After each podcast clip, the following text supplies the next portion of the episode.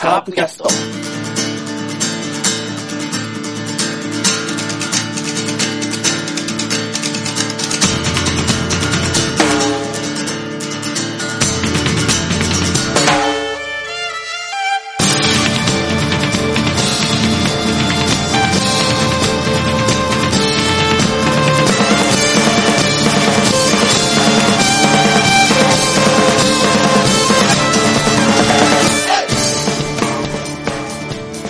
カープキャストでございます。さあ、いよいよ6月19日、えープロ野球開幕ということで、えー我が広島東洋カープは、えー横浜スタジアムで、えー DNA との開幕戦を、3連戦を迎えます。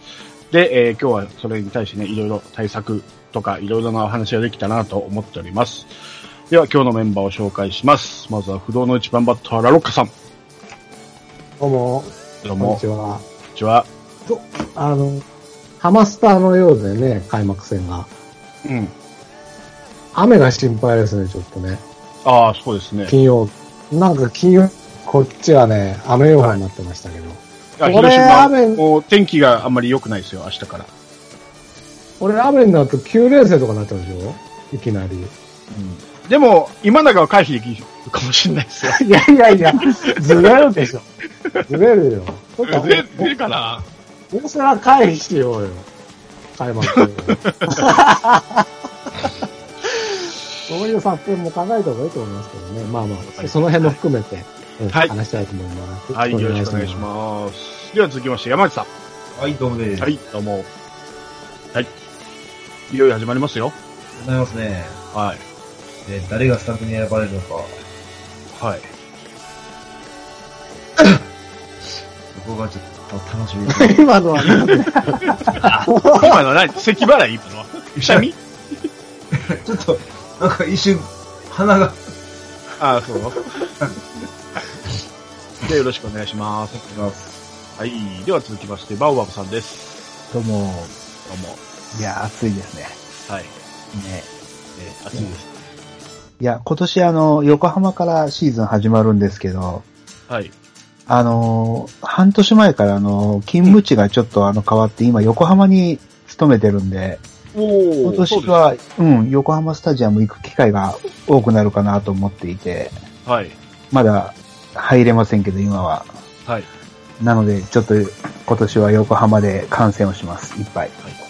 はい。あの、ぼ、僕も一回だけ行ったことあるんですけど、浜田結構いい球場だと思います。あ、僕ね、行ったことないんですよ、まだあ、。そうなんですかうん。一回だけあるんですけど、まあまあ、いい球場だと思います。へえ、楽しみだ。はい。よろしくお願いいたお願いします。します。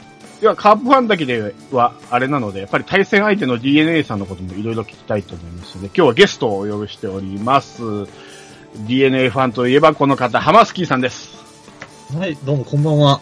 よろしくお願いします。よろしくお願いします。す。はい。いはい。始まりますね、いよいよ。や、なんか、決まってからの、この期間がすごい短かったように感じてます。開幕まで。なんか、やるよって決まってから、あっという間やったなっていう。そうですね。あな2週そうですよ間ねぐらいですかね、正味練習試合。そうですね6月の最初ぐらいからですから。1ヶ月前はもう正直もう今年野球ないんやろうなっていうふうにちょっと思ってたので、はいそ。の高校野球のその夏の甲子園とかの話もあって、そうですね。あやっぱ今年も野球見れんのかなって思ってたんですけど、はい。いや、なんやかんや、もう、あさってですか。そうですね。開幕するんですね。ですね。あのーもう無観客って皆さん慣れられました。あの無観客はいはい。まあ今の、要は物静かな、って感じですね。もう応援歌とかがもう頭からどんどん抜けていきますね。今年新曲作られた子たちかわいそうやな、みたいな。そうそうね、そうね。お披露目がないなっていう。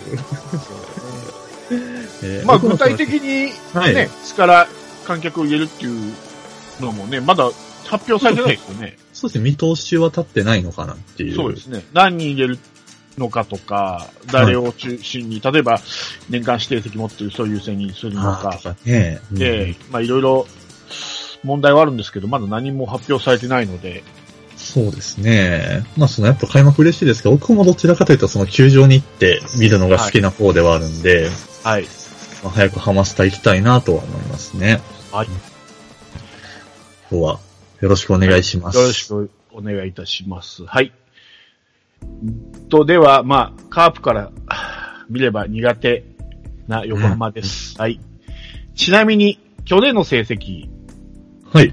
見ます。えっ、と、カープが、えー、横浜で試合した場合ですね。うんえーと、打率が、チーム打率が2割1分8厘。ほう。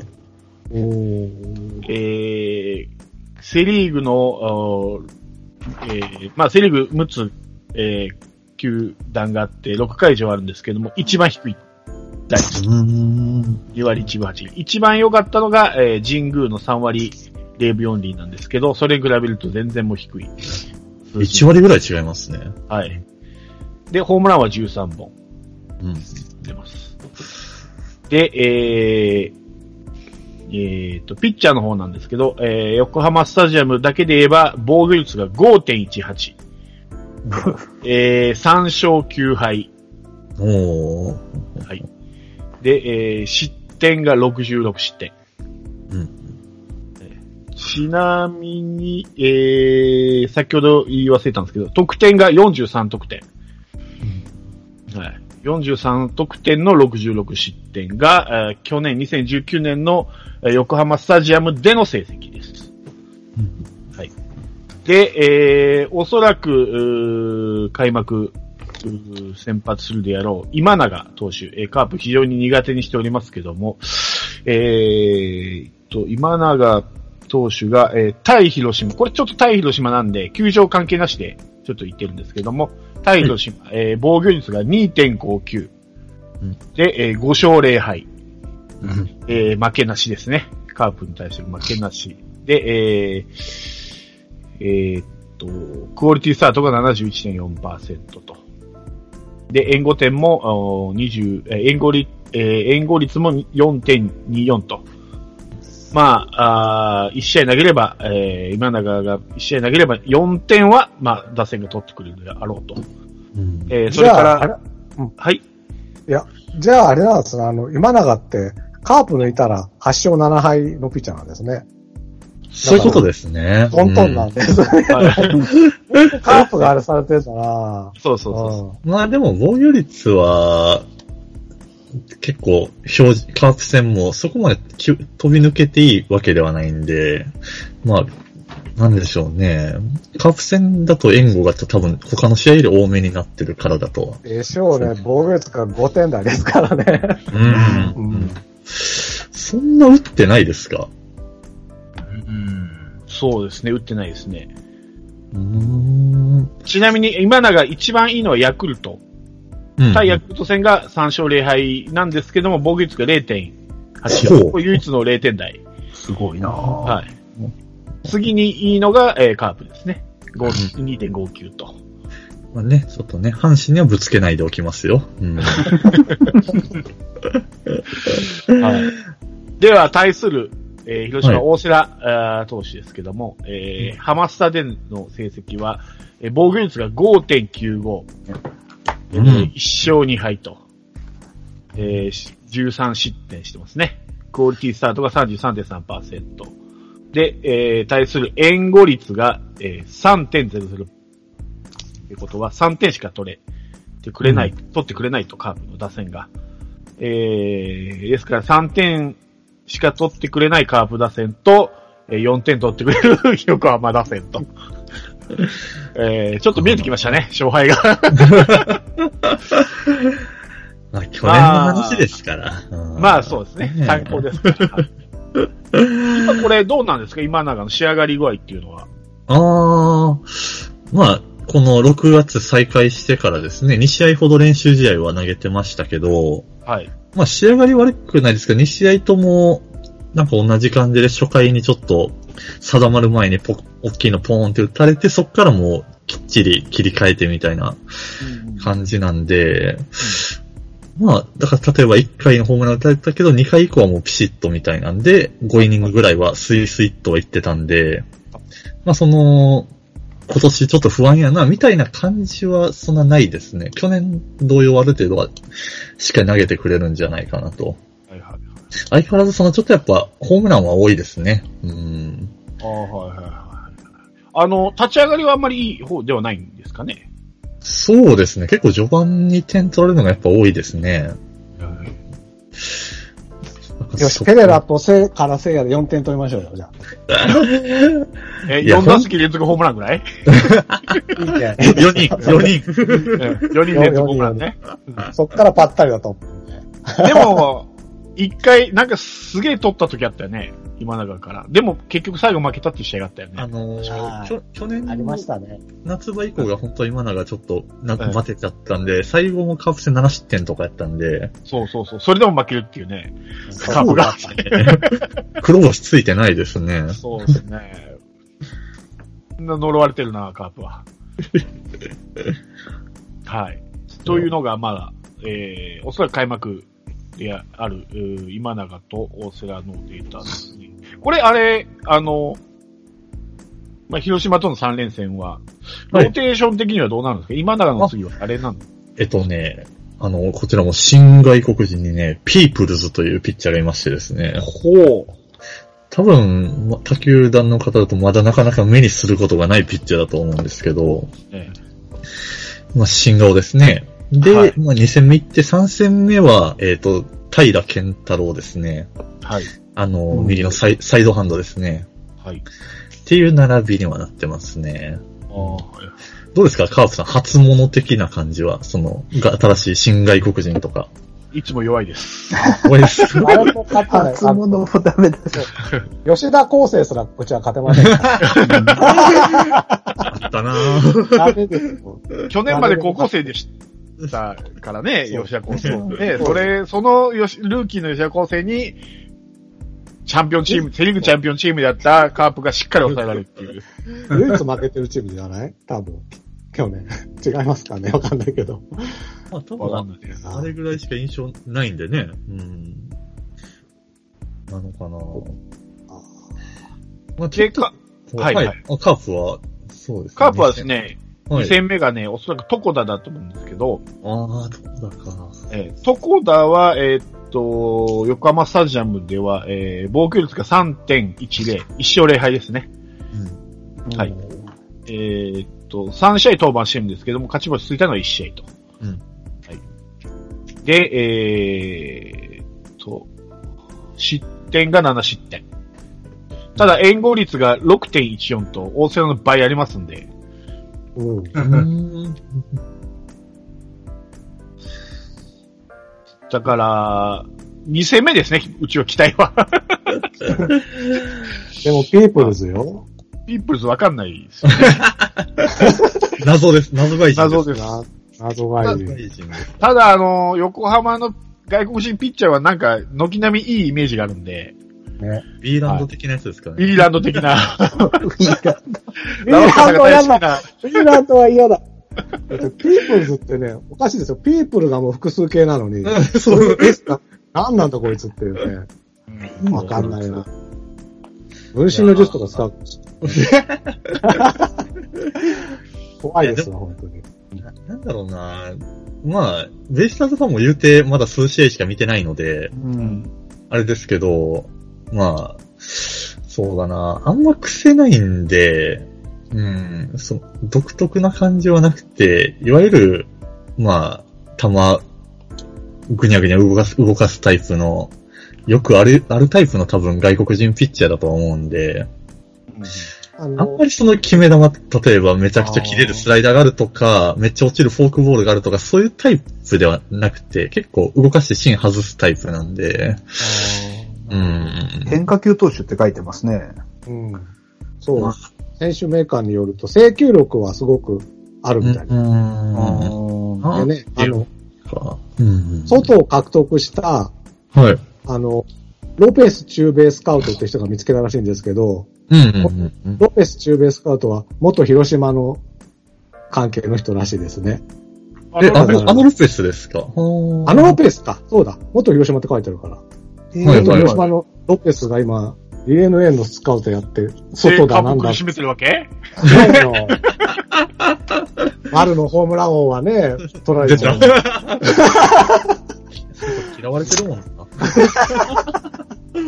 そうですよ。そうだろいやでも、だからある意味それ、なんていうか、組し、なんか、あんまり怖さは多分ないんですよね。うん。なんかバリントンに似た投げ方やね、なんか。あ、た、確かに、その、そういう感じですね。ああ、なるほど。ということは。とか、まあ、やし、だからあんま空振り取れてないのはやっぱ気になりますよね。うん。決め球がないから、結構追い込んだ後、しんどいみたいな。ああ、じゃあ打たせて取る感じですか？打たれて取る感じでもありますね。あの、打たれたら頭、いい方向に飛んでいったみたいな。あなるほどね。そうなると守備が重要になりますね。いやー、今年結構ね、ファイヤーですよ。うん今年結構きつそうですよね、守備に関しては。全部ショートに飛んでいかねえかなって思ってるんですけど、ヤマトね。ショートに飛ん、ショートとファースト以外に飛んでいったらちょっと、全般的にね、ちょっとね、怪しいんでね。ちょっと攻撃力にちょっと振りすぎてるので、はい。うん。なんかピープルズはカープで投げる方がいいんじゃないかなっていう気はしますね。3戦目って誰投げるんですか？うちは3戦目は森下ですね。おおはい出ましたね。炎上、炎上ピッチャーばっかりやな。森下君はどう見られてます？うーん。森下ね。僕は、うん、どうなんでしょうね。あれだけ失点しますからね。うんた、だ、あの、これ、あの、聞いた話なんですけど、今のカープって、はい。あの、今の練習試合は、あの、ピッチャーに、あの、縛りをつけてるんですよ。この球種は投げないとか、得意な決め球、へー例えば大瀬良カットボールはこの試合には投げないとか、ストレートを多投するとか、いろんな縛りをつけて、あの、条件を厳しくして投球させてるらしいんですよ。ははい。だだかからら、今の状態が本当の状態ではないというのが、まあ、首脳陣とかの、他のカープう関係の記者の見方らしくて、はいはいはいはい。えーで、あの、森下も2試合でね、15失点とかしてるけど、あの、解説者、大野豊なんかも全然問題ないですよとか言ってたんで、多分大野あたりは知ってるんじゃないかなと思って、カープがそういう縛りをつけてやってる。だからその縛りがなくなったら、はい。もうちょっとその球種が使えたりうんするので、だから、そういうことを考えると、あの、カープの数々のエラーとかは、俺わざとやってるんじゃないかなと思って、あの、そういうし、あの、シチュエーションを作るためにっていうぐらい見えてくるぐらい、あの、いや、ここはもう ノーアウト1、3塁にしようとか、エラーしろのサインがあるんじゃないかと思うぐらい、だんだんね、そういう見方になってきたんだけど、なんか、戦のね、映像見ましたけど、なかなかカープじ、カープの野手陣からプロの洗礼を浴びてましたね。森下くんね。だから、あのーうちのね、笹岡監督は、まあ、ピッチャー上がりということで、ね、今の、たあの、カープのピッチャー陣に対してド S なんで、やっぱり、厳しい条、あの、条件とか縛りとかつけてやってるみたいなんで、そこを勝ち残った今一軍メンバーなんで、すごく自信があるとは監督は言ってましたけどね、今は。うん。すんごい身も蓋もないこと言いますけど、その縛り、その縛りいりますって思うけど。いや、だから、だから、自分の得意な球とか、この球種が、例えば、今日はき、キレがないとかあるじゃないですか。今今日は調子が悪いとか。引き出しをね。そうそうそうそう。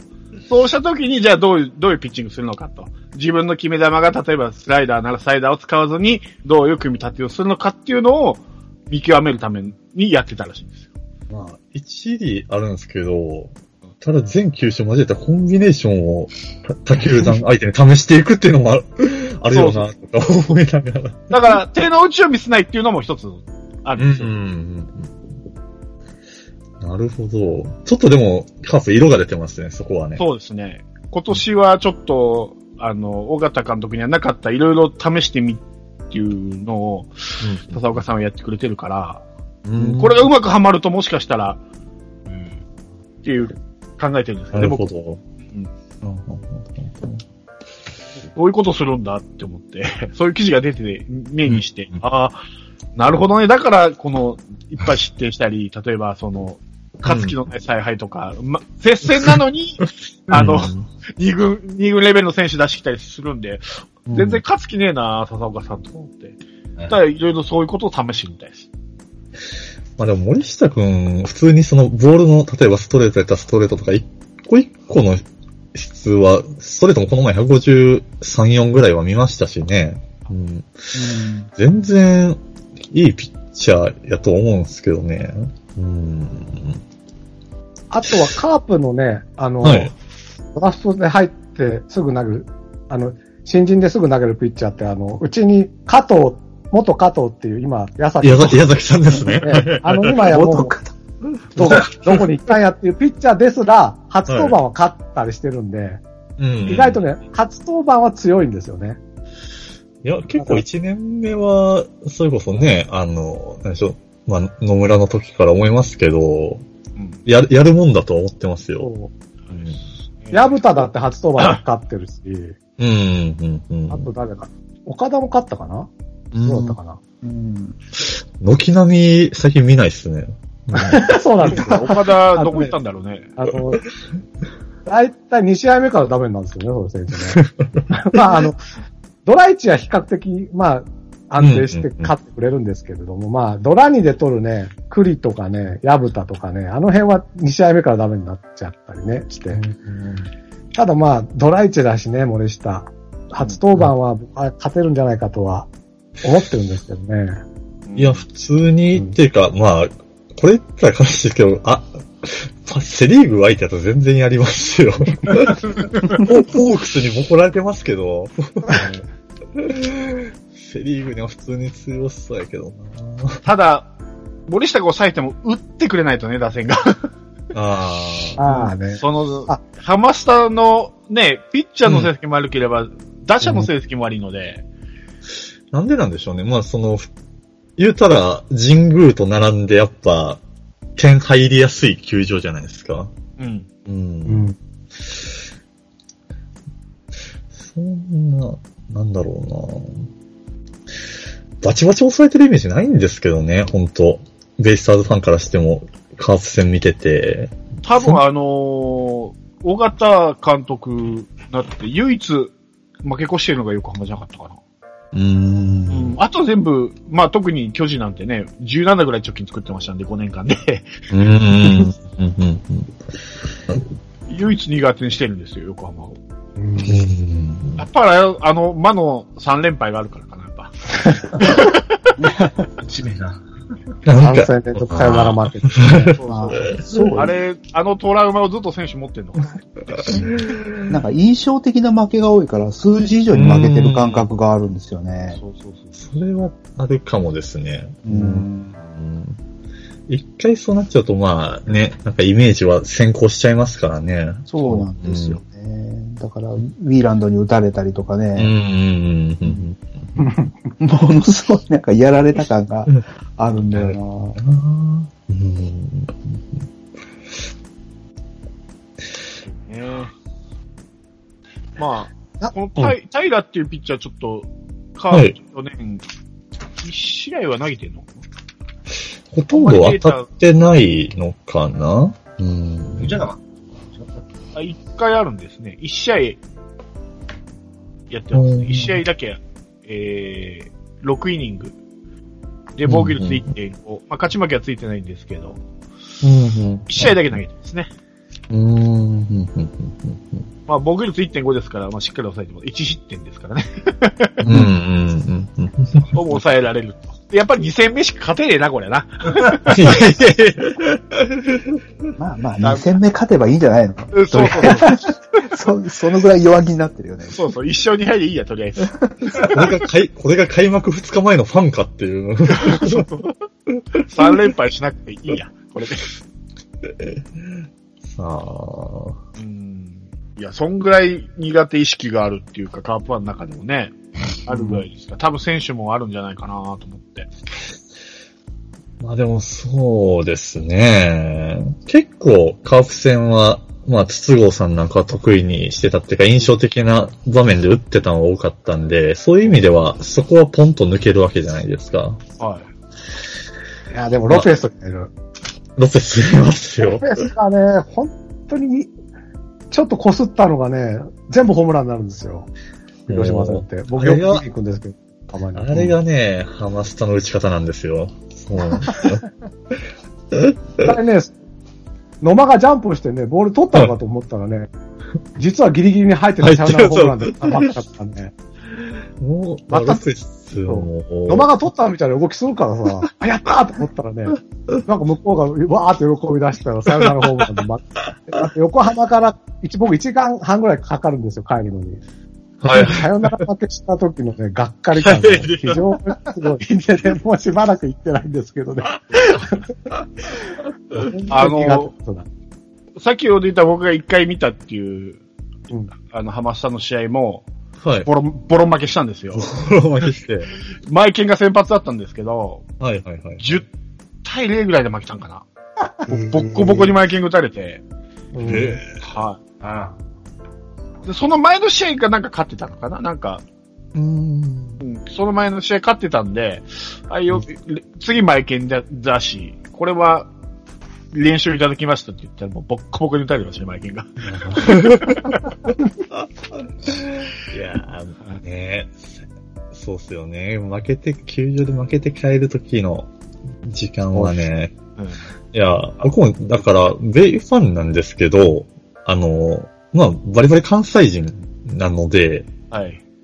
結構甲子園のよベイスターズ戦を見に行くわけですよ。はいはいああはー、なるほど。まあ、あの、結構ご存知の方も多いんですけど、やっぱりベイスターズというものは、どうもタイガースに、このカープがベイスターズを苦手でしてるよ、苦手を指定しているように、い。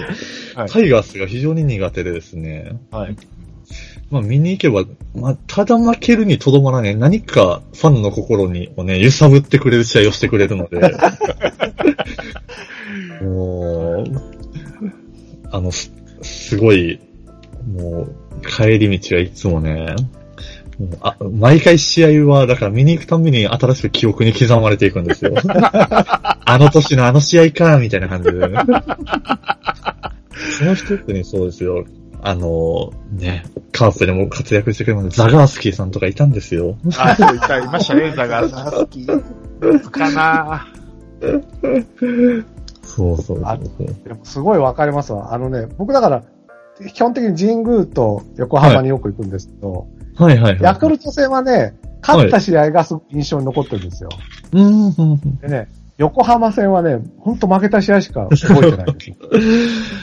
多分負けた方が人って覚えてるんですよ。そうかな、そうなのかな。また多分だからその負け方もね、さっきのサヨナラ負けもそうだし、はい僕もだから、K、KJ が10失点で負けた試合も見てたんでね。なかなかないでしょ、経 ない、ないよ。KJ とね、長川先生で10失点っていう試合がね、あったんですけどね。で、ほら、あの、うん一回、ラロッカさんと、あの、幻の会があったじゃないですか、野球観戦。はいはい、うんうん。あの試合も負けてたよね、ハマスタで。負けてた。負けてた。あれ、一岡かなんかが炎上して、そうでした。そうそうそうそう。あれね、言ってたら二人で暗い顔してたよね、もしかしたらね。ち ちょっと俺が行けなかったから、あれ申し訳なかったけど。チケットまで買ったんですけど。って考えると負けてばっかりいますね、やっぱね。負けた思い出ばっかりだ。ハマスタで。まあでも確かに、筒香がね、抜けたっていうのはでもカープにはやっぱ大きいかなと思って。はいいやー、オースティンですか？オースティンそうねなんだけど、えーあれは、あれは、あれはもう、信、信じてますよ。うん。えー、それから、えっと、佐野ですか？二人で埋めるんじゃないかな まあ、ね、別に一人で埋めなくてもみんなでね、そう割割り振っていけばなんで、今年は梶谷さんがちょっと良いので、はい。おー。おー、あ、勝ちたにも嫌だね。あの、骨折してまで出てくるからね。うん。うん怖いね。だから割、そうですね。まあ、去年よりだから、トータルで見ると、得点力上がるのかなっていう気は、まあ、すごい希望的観測なんですけどい、や、多分そう思います。だから僕、ん横浜が優勝すると思ってます、今年は。うーん。特に、ほら、日程が密になるじゃないですか。ってことは、ピッチャーが疲弊するんで、うん。もう打つチームが今年はもなるほどう、なるほあの、ええ、上位に行くと思うんで、そしたらもう、横浜かなと思って、今年は、ベイスターズ優勝と。ど。まあでも僕もどっちかというとそういう見方ですね。だから、今年優勝争いするのを、その、まあ、ベイスターズとカープと、まあ、ジャイアンツっていう風に三つ、三つどもえかなっていうふうに思ってるんですけど、共通してるのはやっぱり、その、打てるとこなんですよね。野手陣が、ちょっと分厚いっていうところで、はい。はい。やっぱそう、そうなりますよね、多分ね。そうなります、今年は。はい。で去年、はい。どうぞどうぞどうぞ。いやいや、それでピッチャー陣もね、先発、まあ、今永を筆頭に揃ってますし、やっぱ抑えのね、安崎がいるってね、大きいですよ。あれは先発がね、揃ってないんですよね。あれ揃ってないんですか？揃ってたはずが一人いなくなり、また一人いなくなりとね、あの、今年はあれ、石田健太はどんな感じですか？どっち行くんですか？石田がそうなんですよ。先発でぴったりハマるもんだと思ってたんですが、まあ、きっちり、もうラミレス監督が彼はもう後ろですって言い切ってしまったので、でも数が足りないんなら前に回す方法も。だとは思うんですが、いや、正直それで今、まあ、2日後に開幕控えてますが、とりあえずこの広島3連戦は、まあ今言った3人はもう決まってるんですよね。はい。うん。その次の3連戦、まだファンもわからないですからね。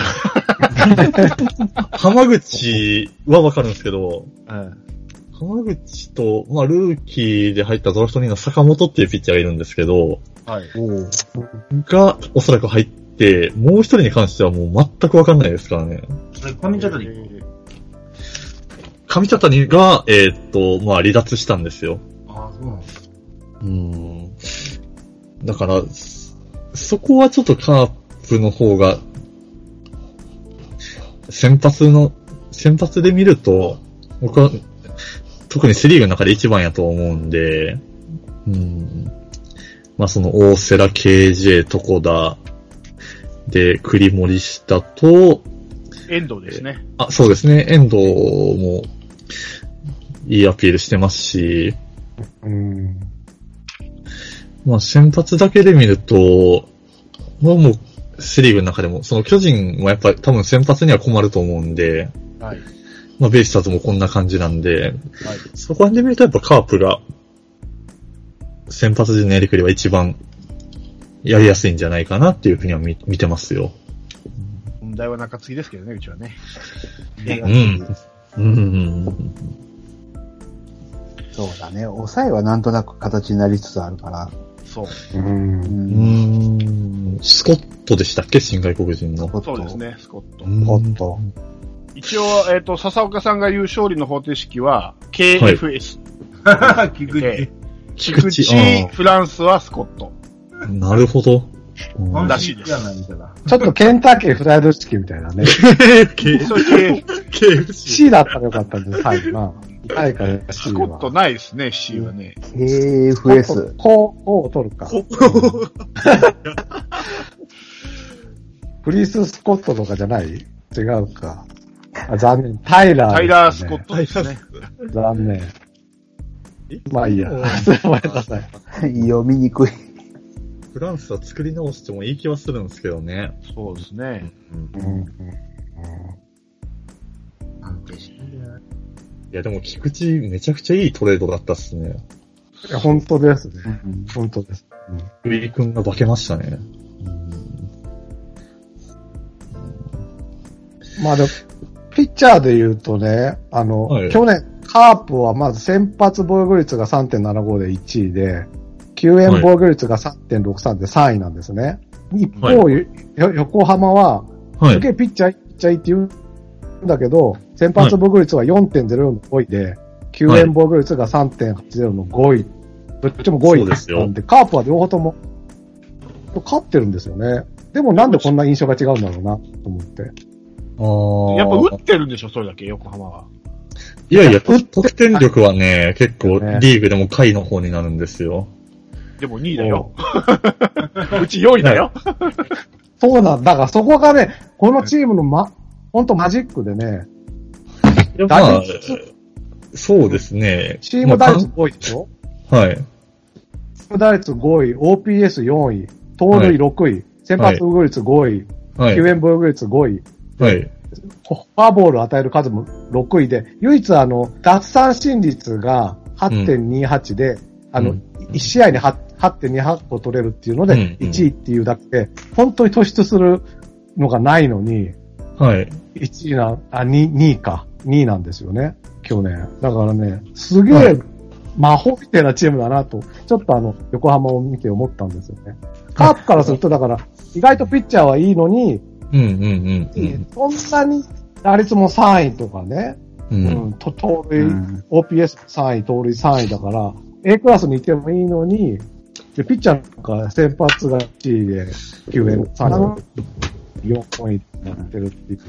うんいや、普通に成績見ると全然カープの方がいいの。これ、ラミレース采配なのかなと思って。いや、まあ、うん。まさにおっしゃる通りでして、まあこれ結構、ベイスターズファンでもあんまみ、あんま認めたがらない人いるし、結構ラミレス監督ってファンの中でもすんごい分かれるんですよね、その賛否っていうか、まあ結構、はい。はあの、まあ、極端だったり、結構やっぱ、ほ普通の日本人監督じゃやらないようなこともスッとやっていったりはするんで、まあで結構それでし失敗した時ってすごい目立っちゃうんで、まあ、あれなんですけど、基本的にでもやっぱり、この投打の数字で、まあ、こんだけの勝ち数拾えるっていうのは一重にはもう完全に、もうやりくりの問題なので、まあ、要は負けるとこはスパッと負けて、僅差で取るとこは取るっていうのを徹底すると多分、こういう感じにはなるんで、もう本当、まあだから、まあ、そうですね、5年続けられるっていう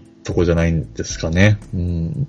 僕はそういうとこで見ると、もう監督としてはもう、結構近年のいろんな球団の監督見ても、すごい評価してる監督ではあるんで、そのラミレス監督は、もうその勝つっていうことにおいてはですね。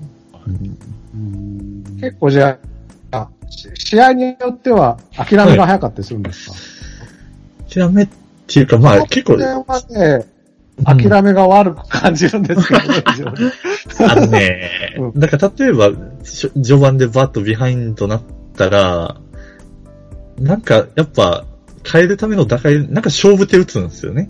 うん。ほうほここでそのピッチャー行くみたいなんとか、まあ、もうば、その代打、ここ積極的な代打起用とか、何か流れをつかむ一手を打つんですけど、まあ当然毎回成功するわけではないんで、そういう時はうまくいかなかったら何変なことしてんねんみたいな感じにやっぱ言われちゃうんで、やっぱ印象は良くないんですよね。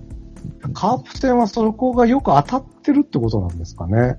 そういう意味では。うんまあそうですね、うまくはまってるのと、やっぱり少なからずそのカープ側にも、その対ベイスターズ戦で何かちょっと心理的なものが働いてるとかそういうあとこなんでしょうね。うん、特にあリードしてる展開の方が多分嫌なんじゃないですか、その追い上げられる展開みたいな。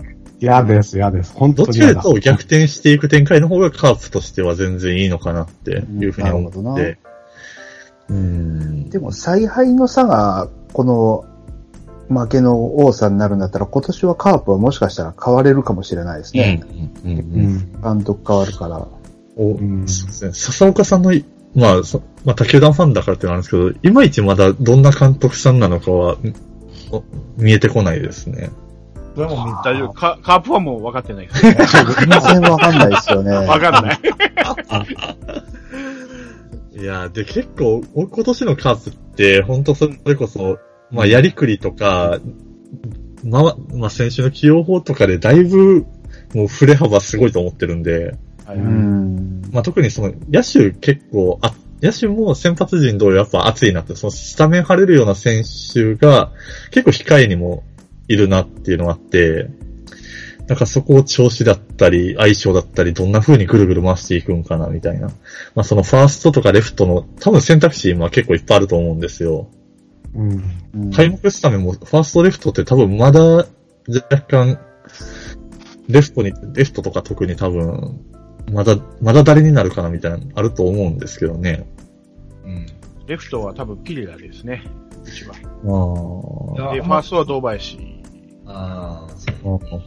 一応あの、ススタメン開幕これじゃないのかっていうのが出てて、はい。えー、ピレラ、あ西、えー、菊池、西川、えー鈴木誠也、メヒア、相沢、堂林、田中康介。うーん。もう、左ピッチャー、今投げ対策で、左バッターは西川と田中康介だけと、あと全部右をずらっと。うん。のえ、今って打順で言ってました？そうです、打順です。あ、コウスケ9番？8 ?8 番。番 ?8 番いや。おーコースケは9番にすりゃいいのにね。もうこうなったら。ベベイスターズに対抗してさ。うちはちゃんと8番今永ですからね。でしょ？そうでしょ、い、や、そ、そこがね、そこがね、なんかね、そっから負けてるんですよ。なんか。いやいや、そっからじゃないですよ。別に9真番倉本、もいいし9番倉本でね、負けてるんですよ、うちは。だから、なんかその嫌な感じみたいなのがあるので、こっちもだからや、やりゃいいのになと、いつも思ってるんだけど。あの、苦手意識って言ったら、ほら、やっぱあれもあるじゃないですかね。うち CS やられたでしょ。それはでかい。ねえ、うんしかも、4連敗ですからね。うんそれも阪神のせいなんだよな、あの阪神園芸がさ。頑張っていただいたおかげでね。うんプリプリやるから。やって、やってなかったら、もう、阪神園芸言うか NPB やけどね、あれは。いや、そ ういや、勝てなかったらうちが悪いんだけどね、あれ。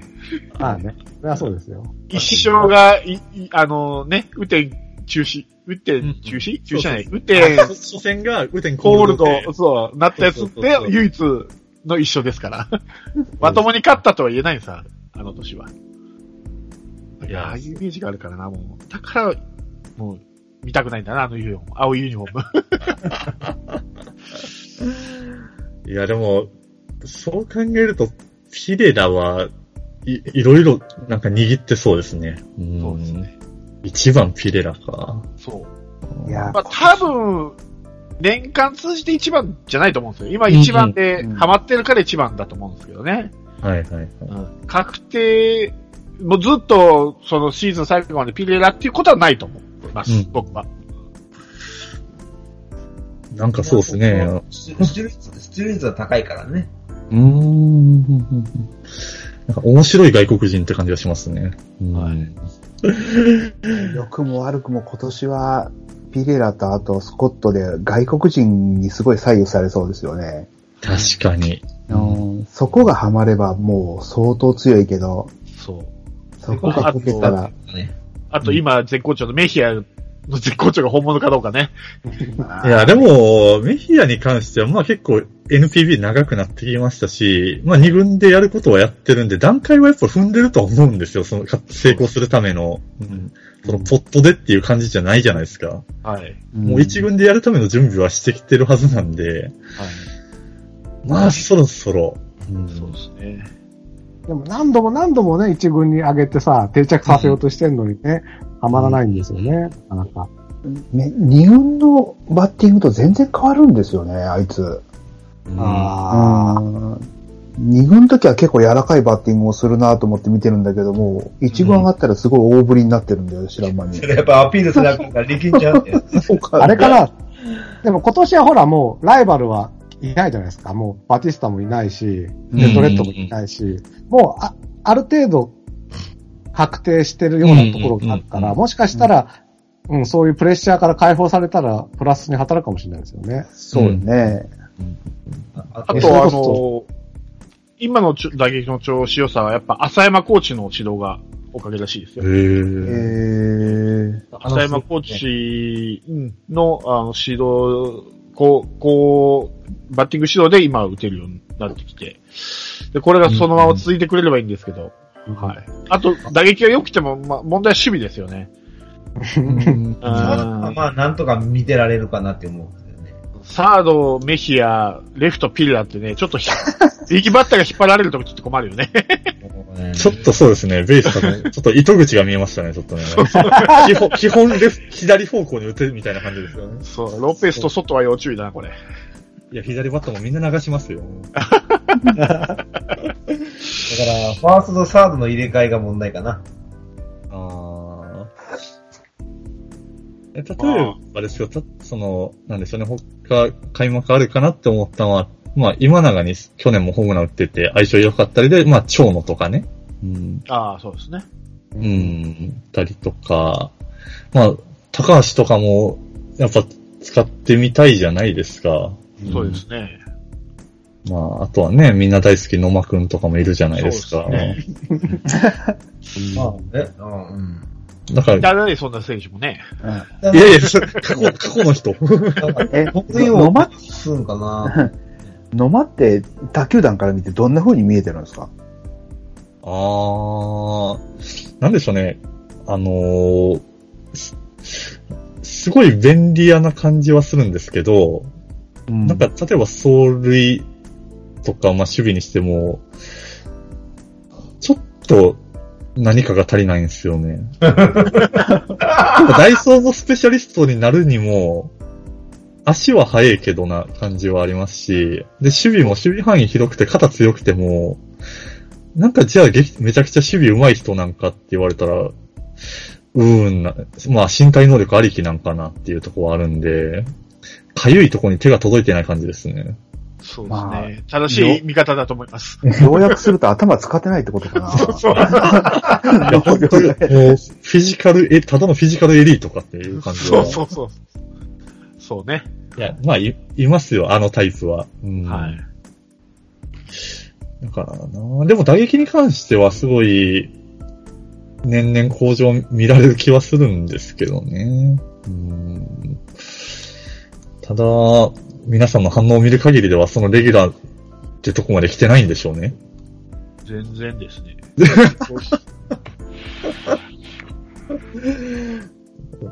あと、下で、うんま、松山が元気だっていうのは見ましたよ。そうですね。だな。来ますし。だってね、あと控えで安倍もいるでしょうん。って考えると、やっぱ、その、結構スタメンに名を連ねられるレベルの人が控えにも結構いるんで、で、今年ベンチ入り人数も多いんで、代打とかは積極的にやっぱいけるとは思うんですよね。はいはい。だからそういう意味ではカープは、え選手層的には、特にそのや野手も、まあベイスターズとかと比べても全然、バリエーションは豊富やなっていう感じはありますね。あの、去年ちょっとひどい負け方したんで、ちょっと弱くなったイメージがあるんですけど、あんまり変わってないんですよね、選手って。その、3連覇した時から大きくは。だから、もともと力はあると思うんですよ、カープ。うん、あと、それをどううまくこう、あの、なんていうんですかマネージメントしていくかっていうのが多分、いや、だから本当今年は選手の実力ももちろんですけど、ええ笹岡さんのちょっとあれでかいですね。そうですよ。うん。ほんと見えないですよね、笹岡さんの采配はまだ全然わからない。だから普通とに、試験で試合してるようにしか感じないですもんね。まあまあ今はね、しょうがないけど、と、すごい楽しみですけどね。うん。いや、さっきちょろっと話が出た、その、ラミレス監督はその負け試合は、まあ、スパッとかどうかわかんないけど、ある程度見切りをつけるっていうのが、実はその辺で尾形さんが全然できなかったことで、うん。う。ん、結構真面目だから全部きちっと負け出てもや、やりきるみたいなところが逆に選手を浪費するところがあったから、ううんん、笹岡さんその辺は割り切ってくれるといいなとは実は思ってますね。うんそうですね。ねえ。うん。まあ、おそらくですけどね、フィット手出身の監督なんで、まあ、おそらく専ピッチャーの方を中心に、まあ、野手は、言うたら、まあ、コーチに任せるとか多分、なるとは思うんですけどね。はい。うん。うん。うん。監督以外のコーチ陣って結構、の変、変、変化ってあん。まなかったん。でしたっけ、カープは。えー、っとですね、ほとんど変わったのかな？あ、半分ぐらいか。えーっと、打撃コーチが変わったのと、投手コーチもまあ、笹岡さんがそうですね。うん監督になったんで変わったのと、あとは、あれか、バッテリーコーチか、変わったのは。クラチうんか。うんぐらいかなあと、山田さんと広瀬は変わってないよね。そのままか。そうですね。山田コーチ一塁と三塁のコーチは変わってない。変わってないです。うんそうですね。あとは、まあ、向井打撃コーチ補佐が、補佐が取れたんで、ようやく。あ やっと一応、浅山と、えー、向井といううんうん。形ですね。逆になんか、そのファンの皆さんが、笹岡監督に期待してるものってあるんですか？なんかこういうことしてくれたらいいなっていう。意見が通るんじゃないですか？うーん。してくれると思うんですよ。前々そう選な選手とのコ